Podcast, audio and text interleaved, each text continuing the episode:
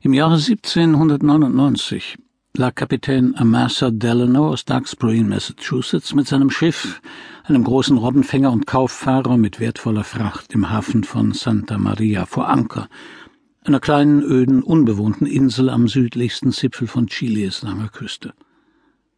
Er hatte die Insel angelaufen, um Frischwasser aufzunehmen. Am zweiten Tag, als der Morgen eben angebrochen war und er in seiner Koje lag, kam sein erster Offizier nach unten und meldete ihm, ein fremdes Segel sei soeben in der Bucht gesichtet worden. Schiffe verkehrten damals noch nicht so häufig in diesen Gewässern wie heute. Er stand auf, kleidete sich an und ging an Deck. Der Morgen war dieser Küste eigentümlich. Alles war stumm und reglos, alles grau. Das Meer, obwohl von der lang hinwogenden Dünung bewegt, schien stillzustehen und war an der Oberfläche glatt wie gewelltes Blei, das abgekühlt und in der Schmelzform erstarrt ist. Der Himmel glich einem grauen Mantel, Schwärme rastloser grauer Vögel, verschwägert den Schwärmen rastloser grauer Nebelschwaden, unter die sie sich mischten, flitzten unstet und flach übers Wasser wie Schwalben über Wiesengründe vor drohendem Sturm. Gegenwärtige Schatten, Schemen zukünftiger, dunklerer Schatten. Zu Kapitän Delanos Überraschung zeigte der Fremde, als er ihn durchs Glas betrachtete, keine Flagge, was doch beim Einlaufen in einen Hafen, selbst an unbewohnter Küste, wo auch nur ein einziges anderes Schiff liegen konnte, unter friedlichen Seeleuten aller Nationen der Brauch war.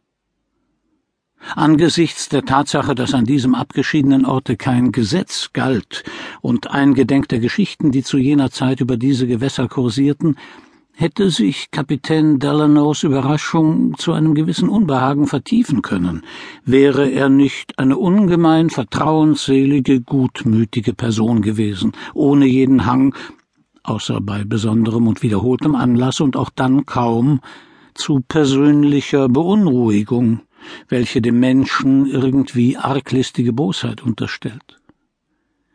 Ob angesichts dessen, wozu die Menschheit fähig ist, dieser Charakterzug neben Herzensgüte auch eine überdurchschnittlich rasche und präzise Auffassungsgabe anzeigt, darüber mögen Klügere befinden. Alle Besorgnis, die sich bei der ersten Sichtung des Fremden aufgedrängt haben mochte, wäre für jeden Seemann indes so gut wie verflogen durch die Beobachtung, dass das Schiff beim Ansteuern des Hafens dem Land gefährlich nahe kam, da quer ab eine blinde Klippe lag.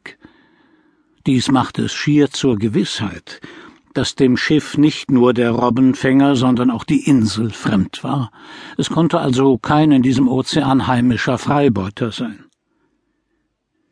Mit keinem geringen Interesse setzte Kapitän Delano seine Beobachtungen fort, was ihm die den Schiffsrumpf teilweise verhüllenden Dunstschwaden nicht gerade erleichterten, welche die ferne Morgenlaterne der Kajüte nur mit zwielichtigem Scheine durchdrang.